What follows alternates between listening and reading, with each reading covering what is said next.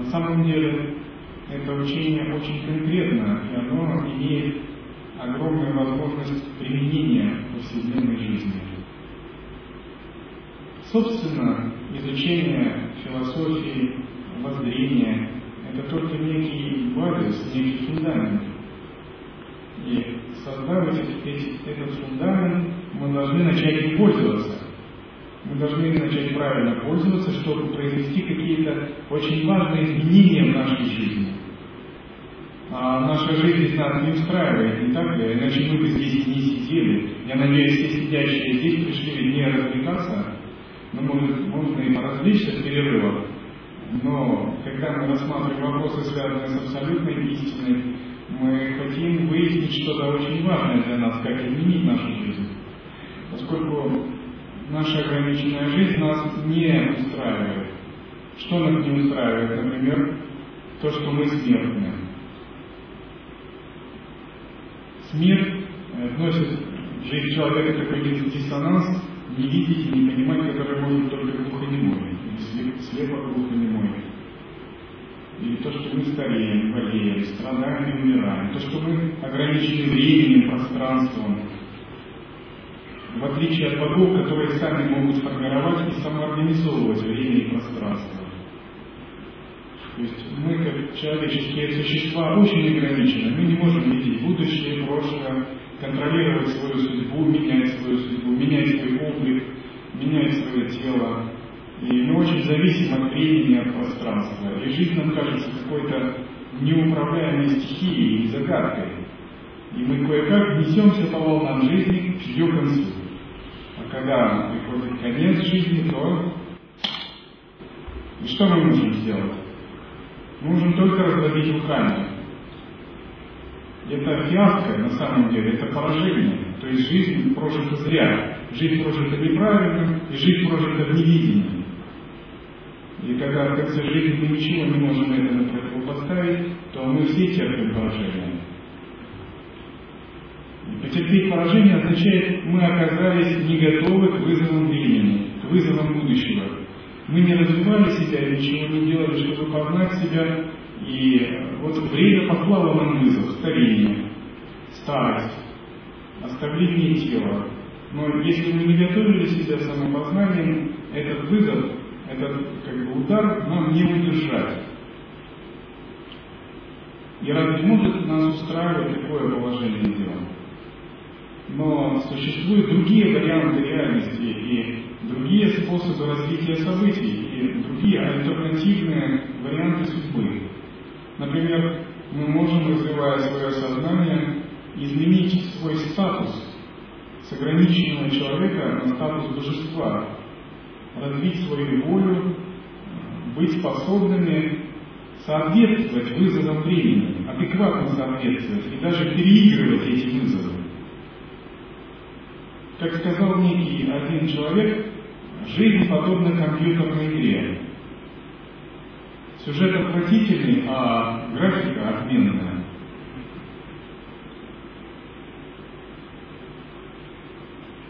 И когда мы понимаем, что нас не удовлетворяет такое положение, когда мы ничего не контролируем в жизни, мы не контролируем время, не контролируем пространство, не контролируем химические процессы старения в теле, биохимию тела, не контролируем старость, болезнь, смерть, физические константы законы, причинно-следственные связи. То есть человек как таковой, он ну, очень мало контролирует.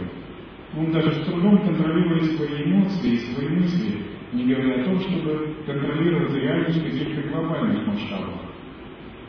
И именно поэтому, потому что мы не контролируем свою ситуацию, не контролируем свою жизнь, мы не соответствуем вызовам времени.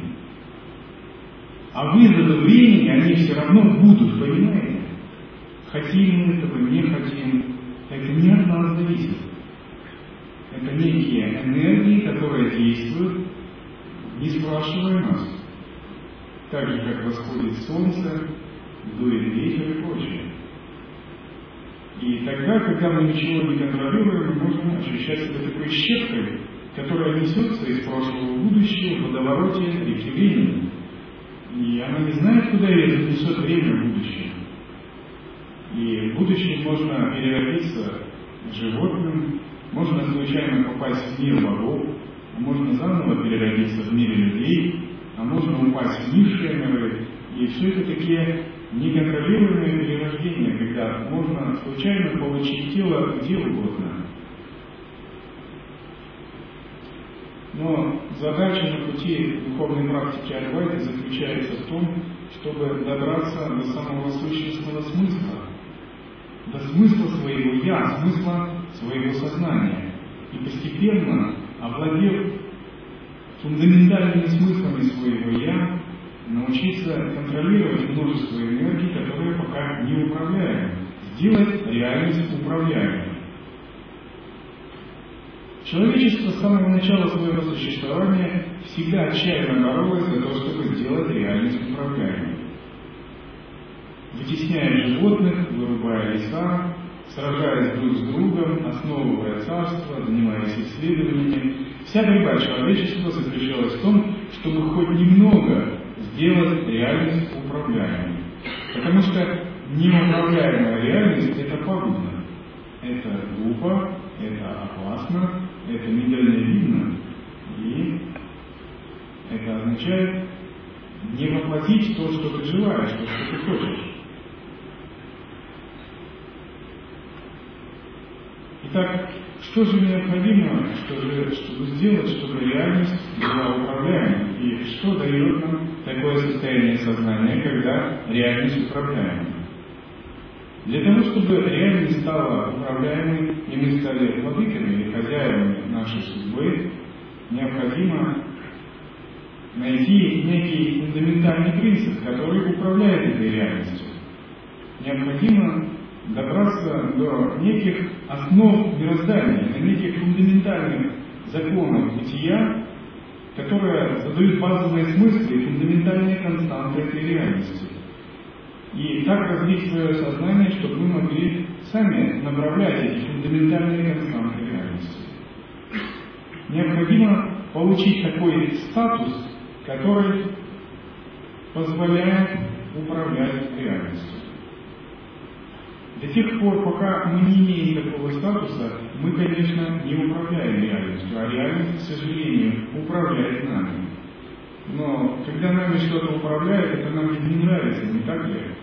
Потому что это происходит без нашего ведома и без нашего учета, без наших намерений и желаний.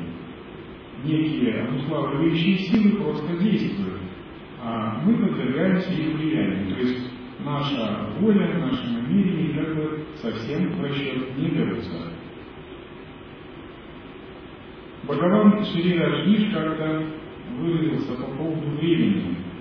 Многие люди говорят, что они убивают время, но на самом деле это время убивает их. Существует такой неуправляемый фактор реальности, как время. И стрела времени течет из прошлого будущее через настоящее. И этот фактор времени выражается в причинно-следственных связях, когда причина порождает следствие, а следствие, в свою очередь, становится причиной следующего следствия. Таким образом появляется бесчисленная череда цепочек. И мы, проходя через эти цепочки, испытываем бесконечные трансформации. Ну, например, мы были ребенком, или мы были зародышем, а затем стали ребенком. А будучи ребенком, мы выросли и стали юношей или девушкой. А затем мы стали взрослым человеком, а затем стали стареть и стали пожилым человеком. А затем из пожилого человека мы становимся очень пожилым человеком.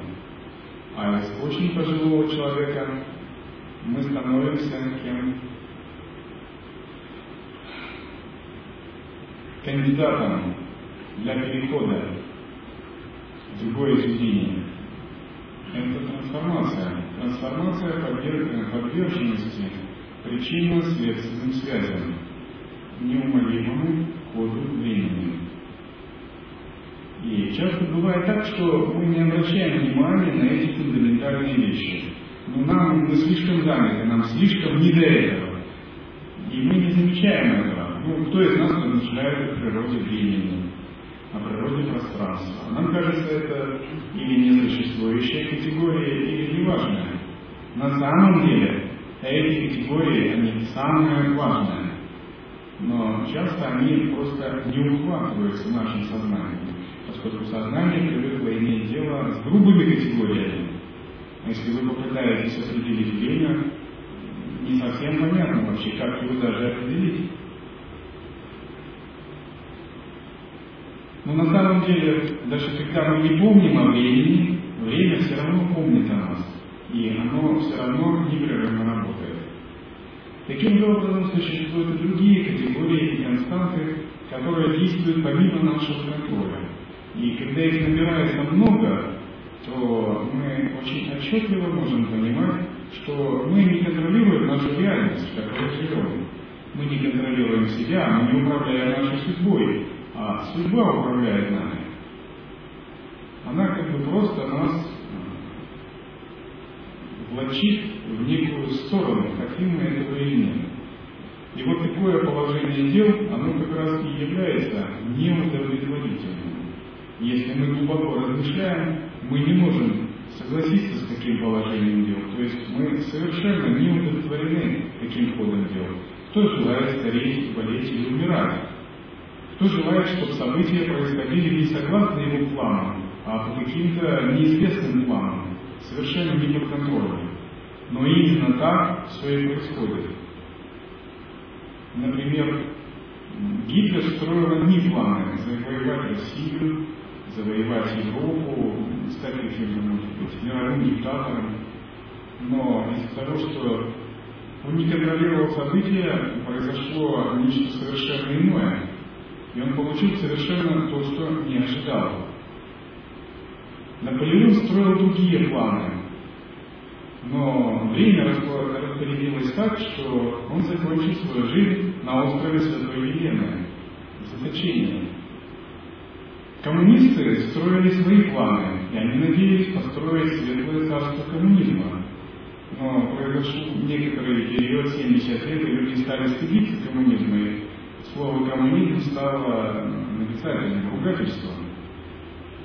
Но разве они могли это представить, когда большевики это все задумывали? Это примеры того, как человеческие планы в крах разбиваются как все задумки, идеи, они терпят поражение. И таких примеров можно приводить просто огромное количество, когда люди любят друг друга, встречаются, строят планы, проходит несколько лет, и все это исчезает. Разве они могли думать тогда, что так именно будет? И бывает в молодости человек строит большие амбициозные планы, полон великих надежд и прочего. Но происходят различные события в жизни, вынуждая как человека отказаться от всех этих планов. Например, с вами Шивананда в одном письме об одном молодом человеке писал, он сейчас амбициозен и критикует философию Риши, читая западную философию, но не зная, сколько трудов потратил его отец, чтобы он устроился в этот университет, а все его будущее – это должность лаборанта на сахарном заводе за 35 долларов в месяц. С вами Шиванан написал, знает ли этот молодой человек, что жизнь это совсем не то, что он думает. И он может думать о материях, излагать свою критику Веданты Риши, Но наступит время, и жизнь его поставит другие условия. И ему просто придется подчиниться. А, многие вещи, которые задумывают люди, заканчиваются совсем не так, как они ожидали. Это происходит из-за того, что ситуация слабо управляема, или иногда ситуация вообще неуправляема. И древние греки говорили, что боги смеются над людьми, когда видят, как все планы и все человеческие некие претензии просто разрушаются, терпят крах. Потому что богам видно и ведомо прошлое, настоящее и будущее. И они видят, что люди не обладают такими способностями. И намерения людей очень слабы, чтобы воплощать то, что они задумывают. И поэтому мы всегда видим, что у человечества, как у эволюционирующего вида, есть страдания, страхи, различные трудности, и человечество всегда живет с большим трудом.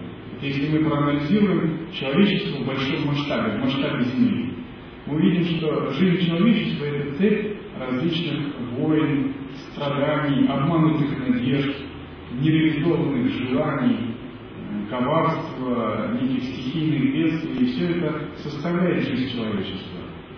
И это опять же свидетельство того, что э, быть человеком это означает жить в такой реальности, которая слабо прогнозируема, слабо контролируема и которая слабо управляема. И, конечно, это не может не вызвать неудовлетворенность такой ситуации. И именно тогда, когда мы по-настоящему задумались над этим, и у нас возникло состояние неудовлетворенности, то у нас возникает желание что-то сделать, чтобы было, с этим было что-то лучше, чтобы ситуация стала более контролируемой, более прогнозируемой, более управляемой, чтобы мы могли стать хозяевами своей судьбы. Ведь никому не нравится, когда ты не хозяин. А как можно сравнить человека, который не управляет своей судьбой?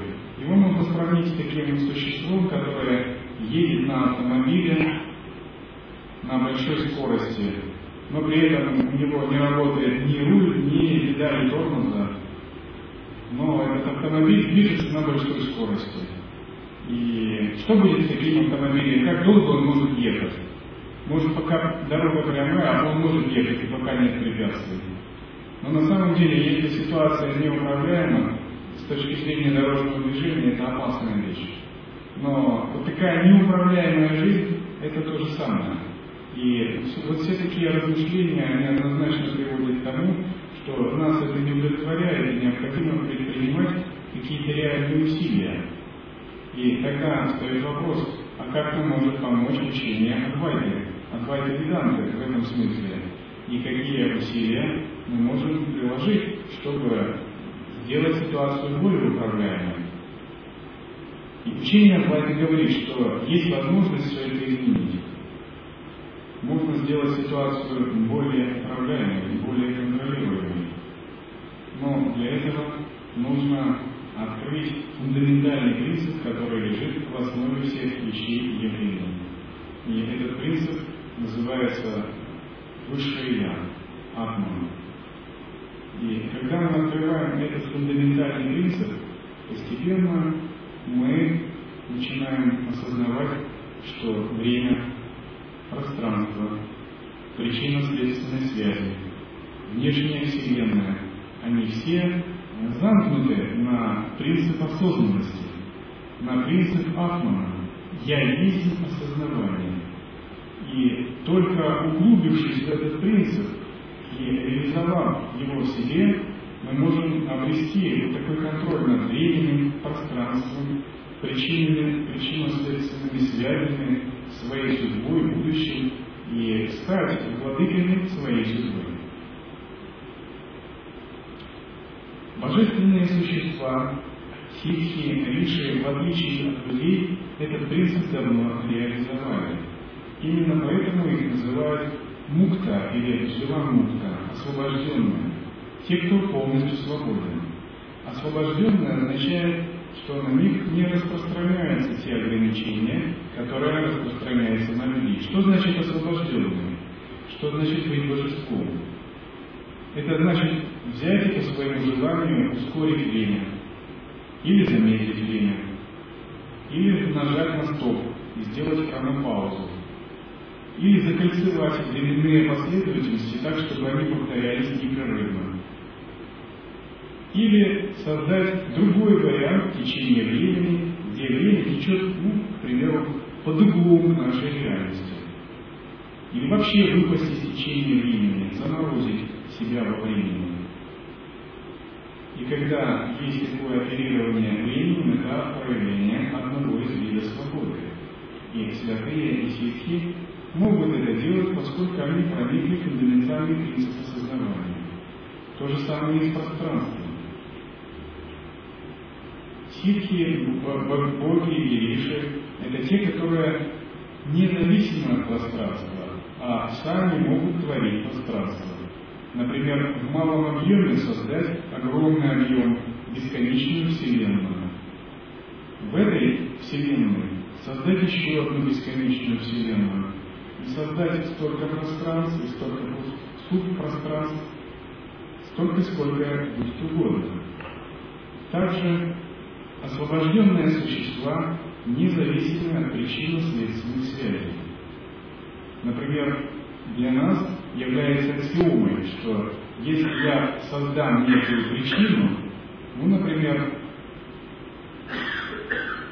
подброшу этот колокольчик, что он обязательно упадет и произведет звук. Причина – это мое действие, следствие – это падение колокольчика и звук. Но на самом деле, когда мы реализовываем фундаментальный принцип осознанности, мы обретаем также и власть над причинно-следственными состояниями. Мы понимаем, что за причиной не обязательно должно следовать общепринятое следствие. Причины и следствия связаны не жестко, они связаны, ну, как бы случайно. Так же, как ворона, которая садится на кокосовую пальму, а в этот момент случайно падает кокосовый орех. И кажется, будто кокосовый орех падает из-за того, что ворона села на кокосовую пальму. Но это не более чем случайность. Просто в это время падал кокосовый орех, и села на кокосовую пальму. Между этими двумя событиями не существует жесткой причинной корреляции, причинно-следственной связи. Таким же образом, раскрытие фундаментального принципа осознавания позволяет освободиться от диктата причинно-следственных связей. И тогда мы получаем свободу на уровне событий, последовательности и событийных рядов. И одна причина может вести к совершенно многообразным или различным следствиям. Нет никакой заданности. Итак, постепенно, в результате того, что мы проникаем в сущность своего сознания, я есть осознавание, мы можем получать из этого самую прямую практическую выгоду. Поэтому философия Адвайта – это очень практическая философия. Это философия, которая позволяет управлять реальностью, управлять своей жизнью и судьбой с пользой для самого же себя. А кто откажется от того, чтобы принести себе пользу? Ну, только, наверное, глупый человек. Все остальные, разумеется, захотят принести себе пользу. Состояние человека, который не раскрыл свою подлинную природу и не знает о ней, подобно бедняку, в подкладке пальто которого зашита купюра на миллиард долларов или зашит огромный кусок золота. И такой бедняк вынужден тяжело работать и тяжело трудиться и получать небольшую зарплату, не зная, что если бы он открыл этот огромный кусок золота или эту купюру, то он бы стал самым богатым человеком. И духовный учитель подобен такому знающему человеку, который указывает такому бедняку на то, что на самом деле он не бедняк, а на то, что он обладает таким большим богатством. Для этого просто ему надо разрезать подкладку пальто и вытащить эту драгоценную купюру. И прямая передача, прямое наблюдение и узнавание природы естественного состояния – это подобно такому указанию на эту драгоценную купюру. А когда в результате созерцания мы обнаруживаем этот золотой свиток или эту драгоценную купюру и извлекаем ее, у нас появляется новое знание. Это знание о нашем сущностном природном потенциале. И наша самооценка о видении реальности жизни фундаментальным образом меняется. Так же, как бедняк, узнавший, что у него в подкладке пальто зашита купюра, и он ее нашел, он начинает переоценивать свою жизнь, свои возможности, строить новые планы. Таким же образом, когда мы открываем изначальную фундаментальную природу «я», мы переоцениваем себя в этой реальности и реальность саму. Мы видим, что на самом деле есть возможность не быть вот этой щепкой, несомой в водовороте времени. Есть возможность освободиться от фундаментальных законов констант реальности и наоборот ими управлять, управлять с пользой для своего будущего. И следующий этап это когда этот бедняк, он найдя эту купюру, он начинает ее как бы пускать в дело, покупать на нее что-либо, тратить. И сущность этой купюры или этого куска золота заключается в том, что она никогда не растрачивается, если ей правильно пользоваться. То есть это не простая некая купюра или некий слиток золота, а это такое некое волшебное богатство, которое растратить никогда невозможно. Чем больше ты его правильно тратишь, тем больше оно увеличивается. И нашу природу ума можно сравнить с таким слитком золота. Главное, чтобы мы ее правильно опознали и умели правильно тратить. И в классических тантрах этот пример с бедняком и слитком золота, он приводится постоянно.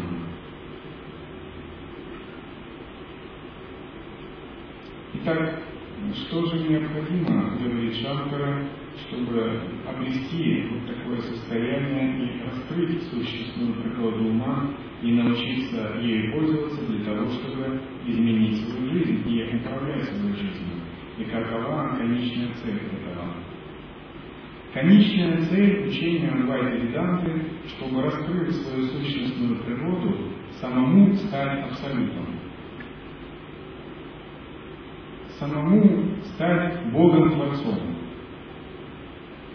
И, наконец, слиться с Абсолютом, который проявляет Богов-творцов. Таким Богом-творцом, как Бог-творец этой Вселенной, Брахма. В мире существует множество различных теорий. Был ли сотворен мир, или он не был сотворен, сотворен ли он какой-либо сознательной креативной волей, или это хаотическая эволюция, и это просто процесс эволюции в результате наследственности, изменчивости, естественного отбора, согласно Дарвину.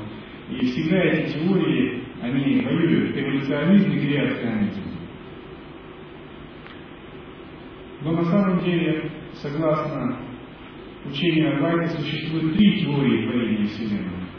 И вот эта первая теория, она, которую разделяют ученые, считается самой низкой. Теория постепенного творения. И она считается, она годится для тех людей, кто не способен понять более глубокие теории. И эта теория говорит примерно то же, что и нынешняя квантовая физика о том, что была некая гипотетическая точка, эта гипотетическая точка начала самоотражаться, произошел некий гигантский коллапс, сингулярность. В результате этой сингулярности начали разворачиваться фундаментальные принципы, произошел большой взрыв, и затем начали разделяться различные элементы, между ними устанавливаться сложные взаимоотношения и так далее. Более высокая теория называется теория мгновенного творения Вселенной. Она говорит о том, что э, Вселенная творится ежесекундно. И Вселенная творится ежесекундно актом нашего познавания. Один акт познавания – одна Вселенная. Еще один акт познавания – еще одна Вселенная. И Вселенная постоянно ветвятся, качкуются и постоянно развиваются. И в творении этих Вселенных принимает участие наше сознание. То есть наше сознание не является отделенным от Вселенной. Например,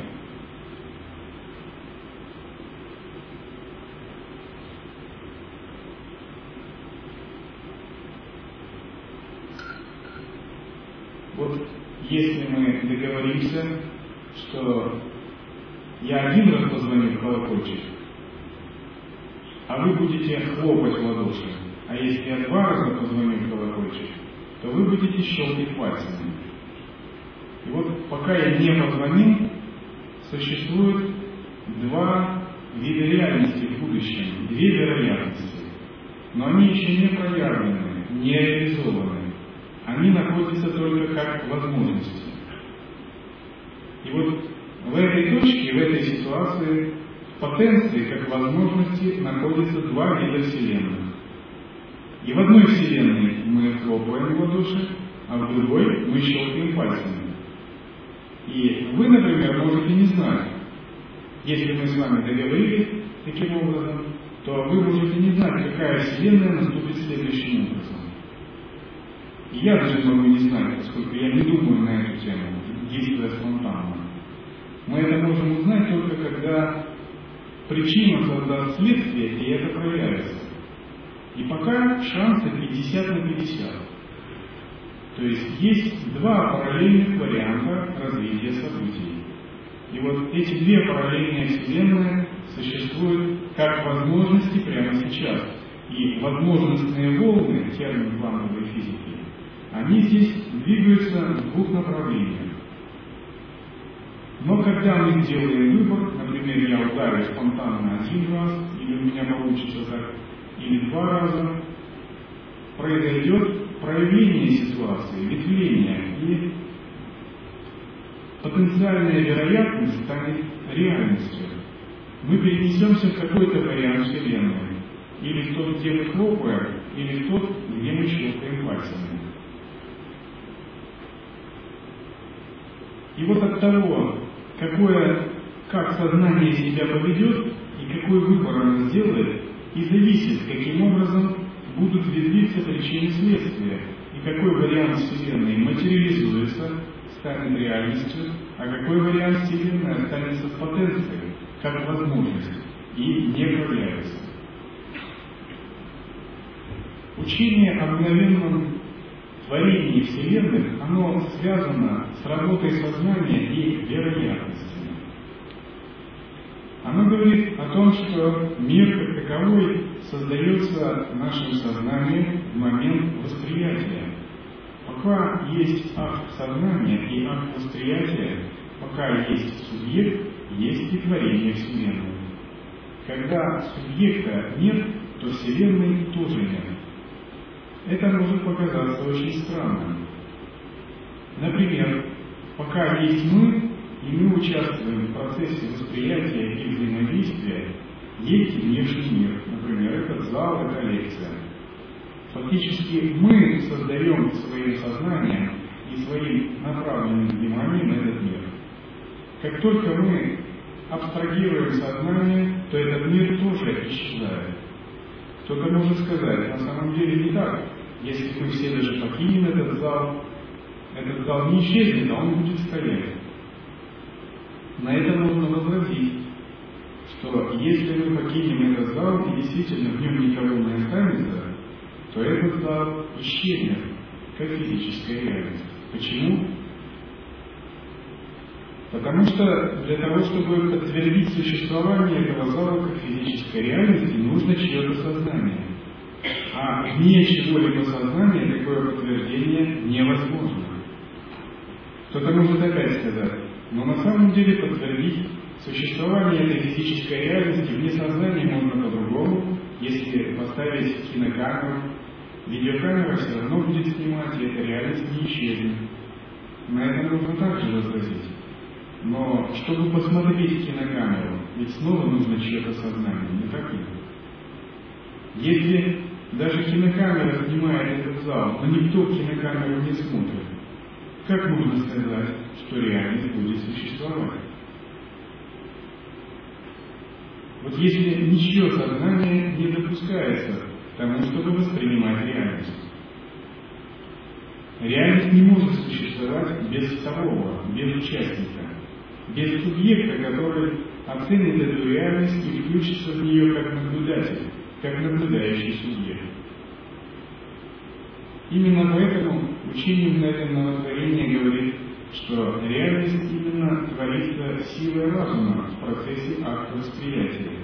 Это происходит мгновенно и так привычно и незаметно, что мы этого не понимаем. А на самом деле никакой реальности нет. Она есть и возникает лишь тот момент, когда существует направленный акт восприятия. Можно сказать, что этот зал и эта лекция – это целенаправленный акт восприятия, основанный на наших прошлых кармах. И благодаря такому целенаправленному акту восприятия эта реальность существует. Как только мы отвлекаем наш акт восприятия, эта реальность сразу же исчезает, потому что ее нигде нет, кроме как нашего сознания. Ее нет в пространстве самой по себе, ее нет во времени самой по себе, поскольку и пространство, и время есть тоже факторы нашего сознания. Без нашего сознания они просто существовать не могут.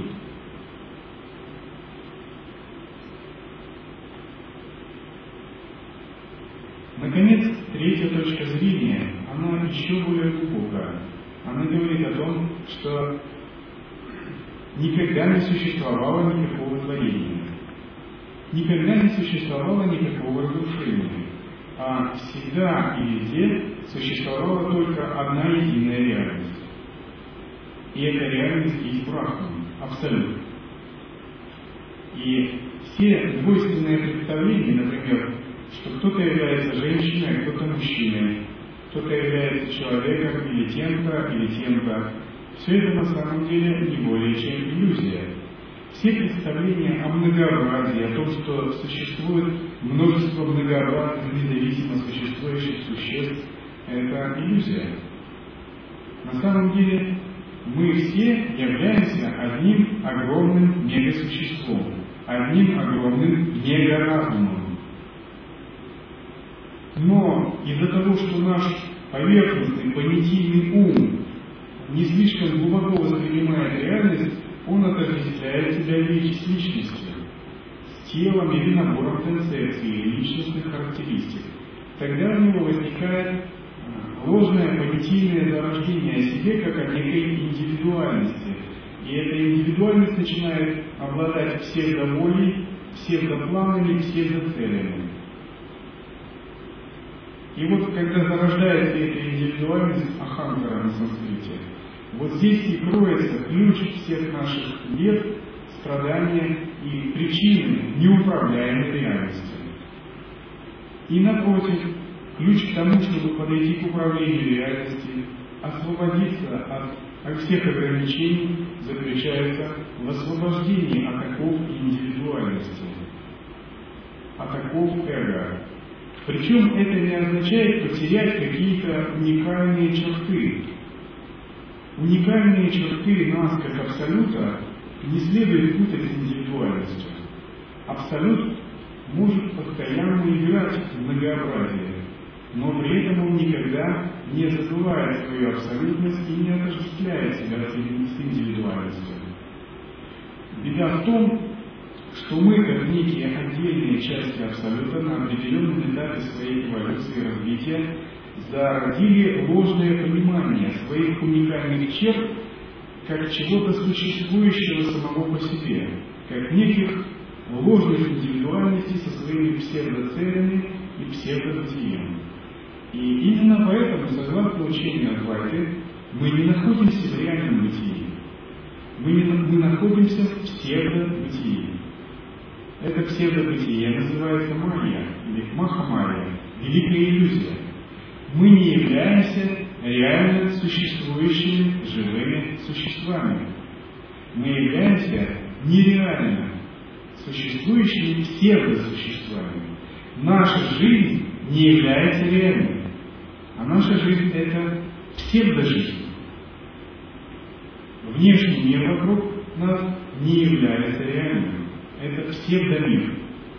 И вот когда вы начинаете задумываться над этими истинными Адвайты, вы начинаете получать колоссальное прозрение. Примерно такое же, как испытал герой фильма «Матрица», когда ему начали объяснять, где он находится. То есть мы живем в псевдомире, псевдожизнью, и мы сами, более того, являемся псевдосуществами. А все это только одна единая реальность, в которой происходят различные игры ее энергии. И мы сами, будучи этими энергиями, вовлеченными в игры, начали отождествлять себя с псевдосуществами, с псевдожизнью и с псевдореальностью. И до тех пор, пока такое отождествление происходит, реальность всегда будет неуправляема. На нас всегда будут влиять законы причин следствий, законы кармы. Мы всегда будем страдать, и мы всегда будем находиться в состоянии неуправления реальностью. И наоборот, ключ к управлению реальностью и освобождению от всего этого заключается в понимании иллюзорности, в понимании псевдоличности, псевдожизни, псевдореальности, псевдоцелей, псевдоценностей, псевдооценок и освобождение от всех этих ярлыков. То есть зачем нам псевдожизнь? Зачем нам псевдореальность? Это все не принесет нам никакого счастья. Как бы мы не хотели за это цепляться и какие бы планы не строили. Только истинная реальность способна даровать полное удовлетворение, счастье и сделать способными противостоять вызовам времени. И такое освобождение от этих ярлыков и от псевдореальности возможно, когда мы проводим практику самоисследования и развлечения. Итак, согласно учению Адвайты, не существует псевдоличности, не существует псевдореальности.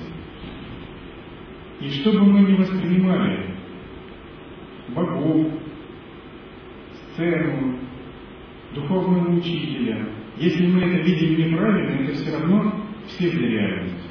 Внешний мир, какие бы события ни происходили, это все та же иллюзорная реальность, потому что в основе этого восприятия лежит наше псевдовидение. То есть, когда у нас есть псевдовидение, тогда есть и псевдореальность. Это не означает, что ничего не существует вообще. Здесь важно не впасть такой э, философский нигилизм. Это означает, что пока мы находимся в состоянии эго, индивидуальности и личности, мы воспринимаем не истинную реальность, потому что наше восприятие – это псевдовосприятие. И напротив, восприятие истинной реальности происходит тогда, когда мы освобождаемся от псевдоличности и псевдоиндивидуальности. Тогда мы видим ту же реальность, но под другим углом зрения. Мы видим ее не как нечто самодостаточное, отдельно от нас существующее, и мы видим ее не с позиции отдельного существа, а мы видим ее как единый, глобальный, универсальный сверхразум. Это единое существо. Все человечество, все далекие миры, все бесчисленные вселенные, все живые существа, от адских демонов, животных, до самых высоких богов и святых. Это на самом деле такая одна величайшая, универсальная, глобально существующая система. Это сверхразумная система. И нас в этой системе отдельных самих по себе не существует. Мы сами и являемся этой системой. То есть мы уникальны, мы одинокие, и мы являемся всем. Но мы не являемся телом, эго, личностью и умом. Мы являемся только одним сверхсуществом, Богом, Абсолютом, Брахманом. Но в этот момент, когда мы так начинаем размышлять и подходить к таким уровням осознавания, наша псевдоличность и наше псевдовосприятие может находиться в очень большом замешательстве, потому что рамки и масштабы его восприятия совершенно меняются. И возникает очень глубокая личностная драма, когда происходит отсечение эго, отсечение плана или надежды цепляния.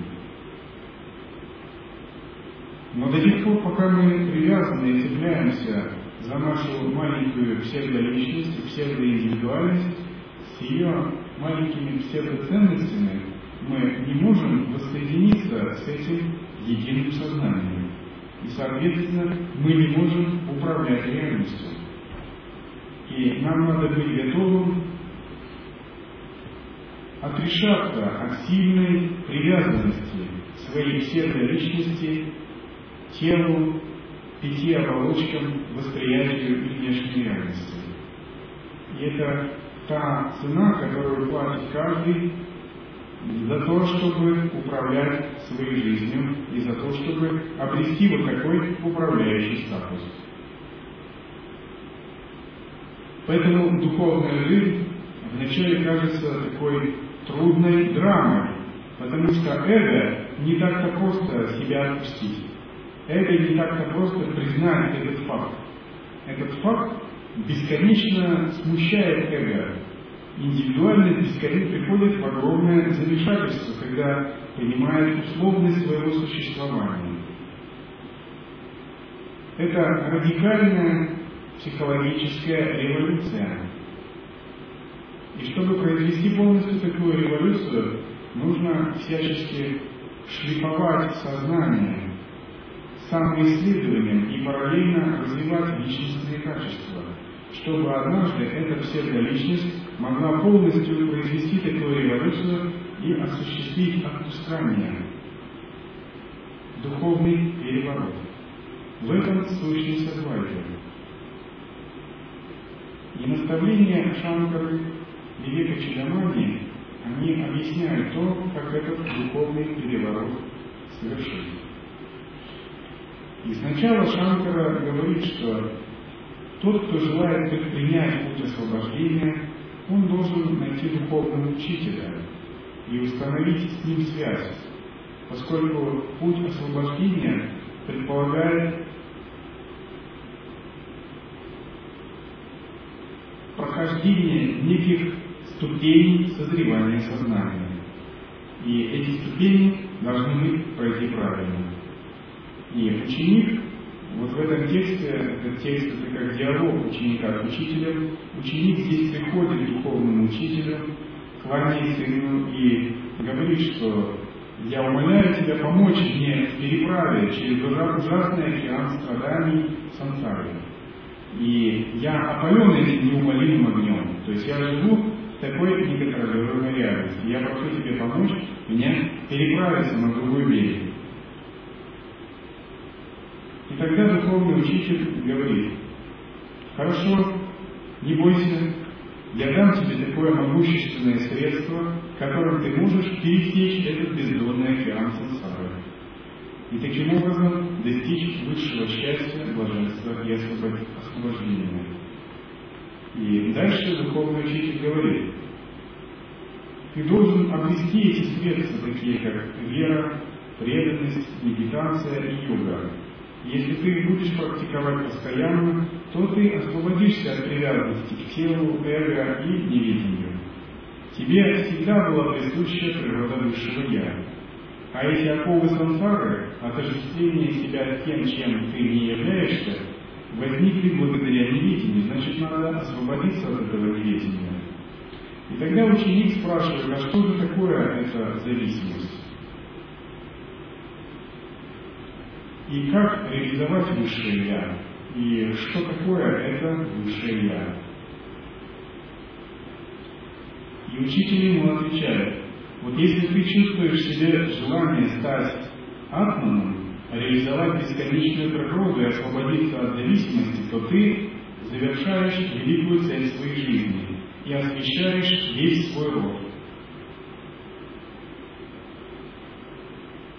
И так он говорит, Истощение, которое вызвано голодом, должно быть излечено тобой самим в результате приема пищи. никто не может для тебя принять пищу. Также, если ты болен, то ты сам должен принять лекарство и выдерживать правильную диету. Никто не может сделать это за себя. Таким же образом, освобождение от невидения – это твое собственное дело. Это твоя внутренняя духовная работа, которую за тебя никто другой не может сделать. Ты должен сам открыть глаза и увидеть это. И далее Шанкара говорит, что даже изучение Писаний бесполезно, если не проводится познание истины в результате самоисследования. И если истина познана, то Писание здесь становится бесполезными, потому что больше нечего постигать. И Шанкара здесь говорит, поэтому нужно обойти дремучие лес шастр, которые могут только вводить в заблуждение и на практике переживать свою истинную природу с помощью наставлений знатока Брахмана, духовного учителя, у которого обретаешь прибежище. Это короткий путь, который позволит быстро прорваться сквозь эту пелену неведения.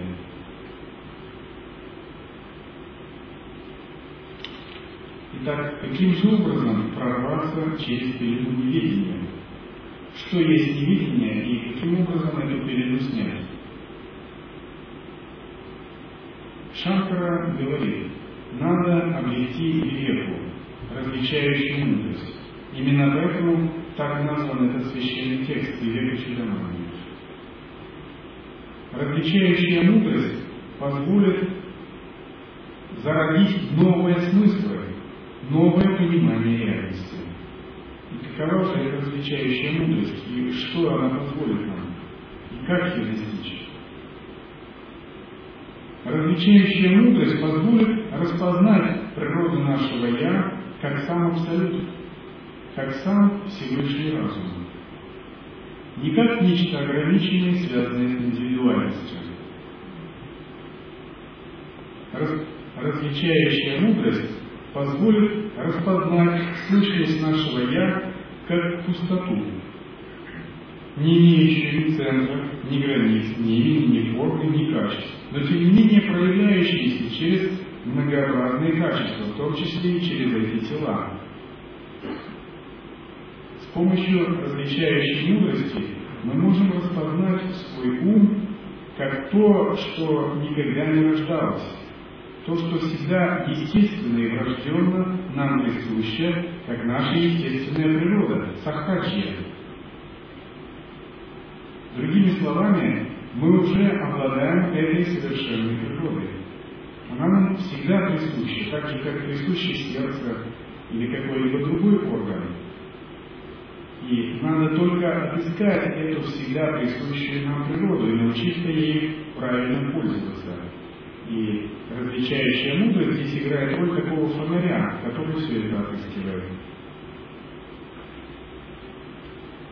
С помощью различающей мудрости можно распознать свое сознание как всепронизывающее, безграничное пространство. Например, у нас очень сильное отождествление с телом, вследствие этого мы всегда где-то локализованы в пространстве.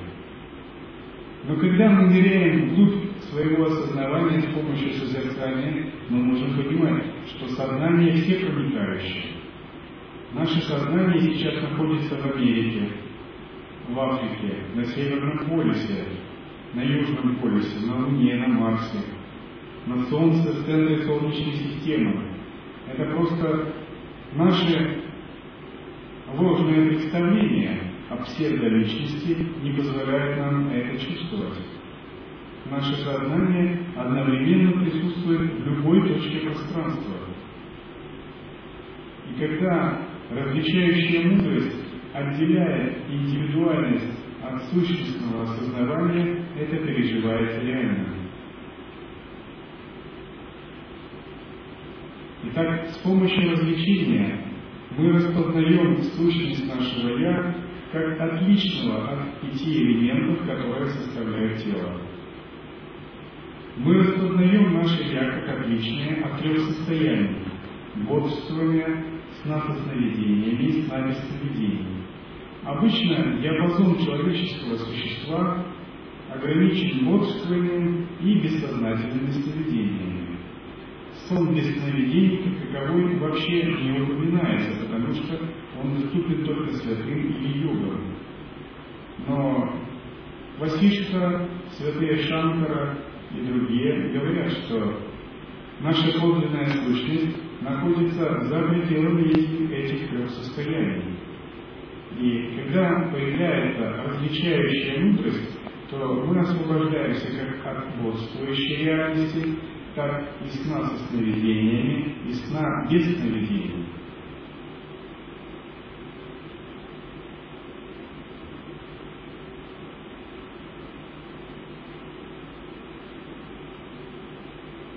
Практиковать самоисследование, пребывать в осознанности означает отсекать псевдоличности, псевдооболочки, псевдоуровни сознания и утверждаться в этом четвертом трансцендентальном состоянии сознания. Но пережить один раз это совершенно недостаточно, это мало.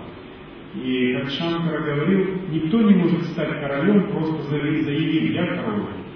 Таким же образом и мы не сможем стать богами, творцами Вселенной, тем, которым подвластно время, пространство, причины, следствия, просто пережив такой э, совершенно незначительный или небольшой опыт.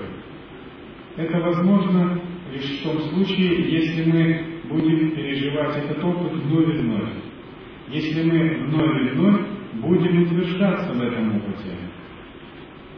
Если этот опыт пребывания вне имени, цвета, формы, пространства станет нашим непрерывным фоном, непрерывным сопровождением, нашей глубочайшей сердцевиной. И мы будем верить в эту сердцевину и постоянно опираться на нее и руководствоваться ею. И когда мы эту сердцевину будем постоянно выводить на первый план повседневной жизни, в этом все дело, чтобы сделать учение Адвайты живым и практическим. Если мы просто эту сердцевину где-то прячем не пользуемся ею, и она существует у нас как некое забытое переживание или как некая абстрактная философия, то у нас может быть большой разрыв между нашей жизнью и собственным учением. Но вопрос заключается в том, чтобы вывести эту фундаментальную сердцевину на первый план нашей жизни, воссоединить ее с действием, с ходьбой, едой, разговорами, сидением, одеванием, лежанием, сном, чувственными желаниями, чем угодно, разговорами, мыслями. именно тогда эта сердцевина начнет переплавлять все это, трансмутировать. Сама эта сердцевина сама по себе подобна ослепительно сияющему солнцу. И если мы это ослепительно сияющее солнце заставим соприкоснуться нашей невидении и нашей иллюзии, вот тогда они начнут трансмутироваться. Но если они не соприкасаются, это фундаментальная сердцевина и есть осознавание находится в одном месте, а наше ограничение в другом, и мы с этим не работаем, то процесс алхимической трансмутации не произойдет. И мы не сумеем освободиться от псевдоличности, псевдобытия и сделать реальность управляемой. И здесь мы приходим к тому, что нам нужно научиться воссоединять переживания недвойственности с нашей жизнью. Итак, сначала надо пережить это состояние недвойственности, затем в нем утвердиться и поверить в него, а затем непрерывно воссоединять каждую секунду с нашей жизнью. Тогда наступит такая процесс постоянной трансмутации, переплавления. И истинный йогин подобен, он подобен духовному алхимику, который непрерывно вершит свое внутреннее делание. В его теле, уме, энергиях, даже во внешнем мире происходит такая непрерывная плавка, трансмутация. Одно переходит в другое. Нечистое переплавляется в чистое, иллюзии переплавляются в истинную реальность. Руда переплавляется в золото.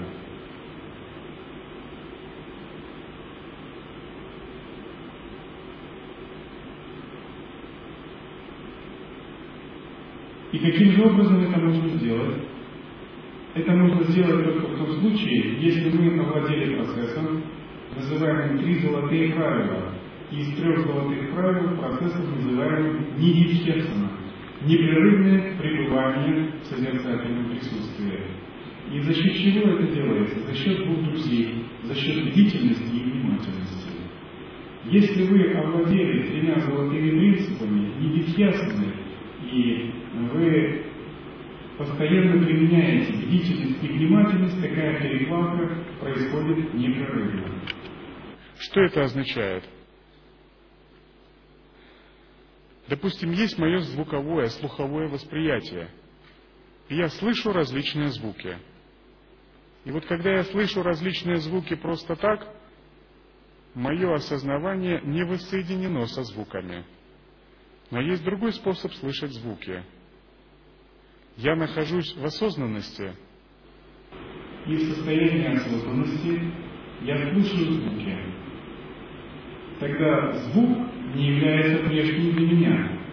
И тогда энергия звука становится моей собственной энергией. Я воспринимаю звук как часть самого себя. И вместо того, чтобы энергия уходила наружу, энергия начинает возвращаться внутрь. И тогда звук начинает генерировать во мне трансцендентальное глубокое переживание. То есть звук является причиной вхождения в глубокое состояние самадхи. И то же самое касается зрения, запаха, обоняния, осязания. Чего бы я ни коснулся, что бы я ни увидел, все возвращается обратно. Все я чувствую как часть самого себя, и все вызывает во мне самадхи, сахаджи самадхи, естественное трансцендентальное сознание. И это вызывает в моем теле определенные энергии.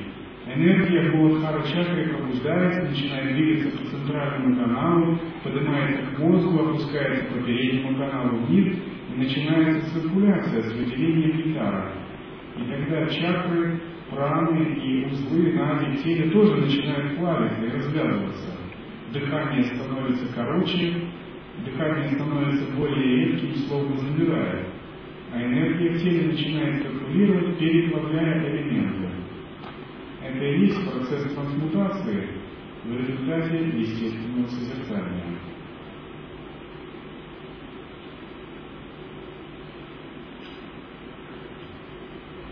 И чтобы такой процесс трансмутации начался, необходимо иметь преданность. Преданность как величайшую поглощенность созерцательным процессом. Преданность как абсолютную, тотальную самоотдачу псевдоличности абсолютно в результате такого созерцания. Как отсечение цепляний надежд и страхов перед высшим Я.